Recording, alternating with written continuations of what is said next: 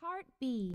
Do you have a good English Chinese dictionary? Sure. How about this one? Is this the latest edition? Yes, we have both the paperback and the hardcover. What's the difference? The hardcover is more expensive. Oh, I see. I'll have the paperback, please.